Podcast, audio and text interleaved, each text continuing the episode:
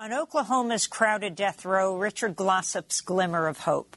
En el abarrotado corredor de la muerte de Oklahoma queda aún un destello de esperanza para Richard Glossip, Amy Goodman y Dennis Monihan. Richard Glossip has been on Oklahoma's death row for 25 years. Richard Glossip ha estado 25 años en la lista de los condenados a muerte del estado de Oklahoma, acusado de ser autor intelectual de un asesinato ocurrido en 1997. En aquel entonces, Glossip trabajaba como gerente del hotel de Barry Van Tracy, quien fue brutalmente golpeado hasta la muerte. Aunque Glossip siempre ha mantenido su inocencia, ha tenido que enfrentar nueve programaciones de su pena de muerte. Hace solo unas semanas, la Junta de Indultos y Libertad Condicional de Oklahoma votó a favor de proseguir con la ejecución de Glossip programada para el 18 de mayo. Luego, la semana pasada, la Corte Suprema de Estados Unidos concedió una suspensión temporal de la ejecución de Glossip mientras se revisa su caso. A pesar del creciente consenso acerca de que Glossip es en realidad inocente,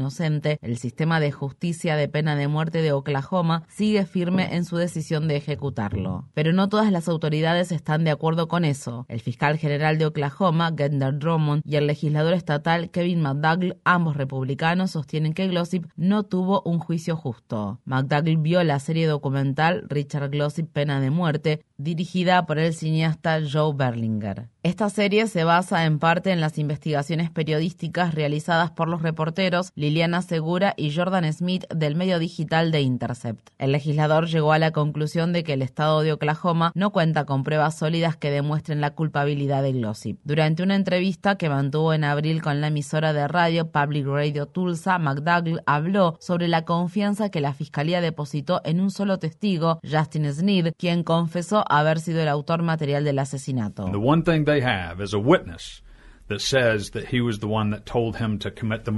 La única evidencia que poseen es el testimonio de un testigo que afirma que Glossip fue quien le ordenó cometer el asesinato. Adivinen quién es ese testigo. El verdadero asesino que golpeó a Bantriz hasta la muerte con un bate de béisbol. Él es el testigo. ¿Y qué obtuvo a cambio de ese testimonio? Fue exonerado de la pena de muerte y recibió una sentencia de cadena perpetua. Aparte de ese testimonio, no tienen ninguna otra evidencia que vincule a Glossip con el crimen. La monja católica Helen Prejean es una destacada activista contra la pena capital que se ha desempeñado como consejera espiritual de presos condenados a muerte durante varias décadas. Como parte de su activismo, Prejean escribió el libro titulado Pena de muerte, Dead Man Walking en inglés, en el que se basa la exitosa película del mismo nombre estrenada en 1995. La actuación de Susan Sarandon en el papel de Prejean le valió un Oscar por su destacada interpretación. Prejean habló por primera vez con Richard Glossip en 2015. Esta semana, en conversación con Democracy Now, Prejean recordó la primera vez que se comunicó con Glossip después de darse cuenta de lo débil que era el caso presentado por la fiscalía. Fue a través de una llamada telefónica. Es una persona amable. Me dijo, hermana Helen, discúlpeme que no le haya pedido permiso ni nada, pero creo que las autoridades de Oklahoma realmente tienen la decisión de ejecutarme. ¿Estará conmigo en ese momento? Yo le contesté, claro, estaré contigo, Richard. La hermana Prejan describió el impacto inmediato que tuvo esa llamada. Aquella noche me acosté a dormir y a las dos de la madrugada me desperté de manera abrupta. Debido a mi experiencia previa con las fallas del sistema, sé perfectamente que alguien puede ser inocente. Ahí tomé plena conciencia de que no podía simplemente acompañar a ese hombre durante el momento de su ejecución. Me dije a mí misma, Sé lo defectuoso que es este sistema. Es probable que realmente sea inocente. Acto seguido hice dos llamadas telefónicas. Una a mi amiga Susan Sarandon, quien está absolutamente comprometida con la justicia. Y la otra llamada que realicé fue al Vaticano, al Papa Francisco, a quien le pregunté, ¿podría el Vaticano hacer algo para expresarse en favor de Richard Glossip?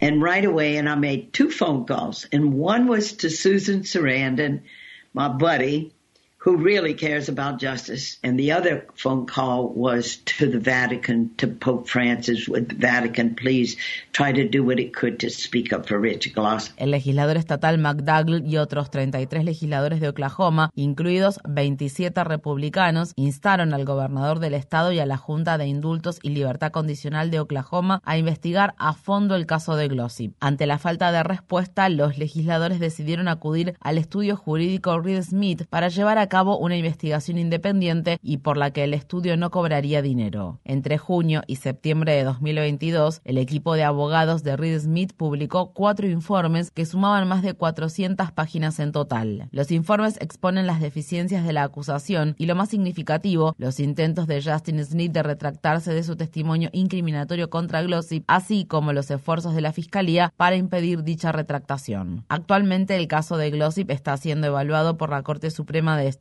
Unidos, la cual está mayormente compuesta por jueces conservadores y a favor de la pena de muerte. El fiscal general de Oklahoma, Gendner Drummond, presentó una declaración por escrito ante el tribunal que incluye una admisión inusual. El estado de Oklahoma ha tomado la difícil decisión de reconocer el error y respaldar la anulación de la condena de Richard Glossip en palabras textuales. A pesar de la postura del fiscal general, las principales instituciones del Estado, diversos tribunales, la Junta de Indultos y el Departamento Penitenciario continúan avanzando con el proceso de ejecución de Glossip que ya tiene fecha programada. Si la Corte Suprema de Estados Unidos no interviene, la maquinaria de muerte de Oklahoma seguirá adelante a pesar de las enfáticas objeciones del fiscal general del Estado. Richard Glossip recibirá por cuarta vez su última cena y luego será ejecutado mediante una inyección letal. El gobernador de Oklahoma, Kevin Stitt, tiene la facultad de conceder clemencia a los 42 presos condenados a muerte en el estado. Oklahoma tiene programadas una o dos ejecuciones por mes durante los próximos 18 meses. Stitt aún tiene la opción de otorgar clemencia a Glossip o conmutar su condena por cadena perpetua con o sin posibilidad de libertad condicional y eliminar así la amenaza de la ejecución. La hermana Helen Prejean desea la abolición total de la pena de muerte en todo Estados Unidos.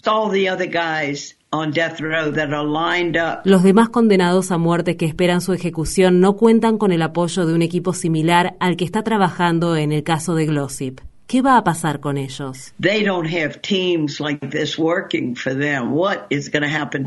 En Estados Unidos hay actualmente más de 2.400 presos condenados a muerte. Es hora ya de poner fin al injusto y fallido sistema de la pena capital.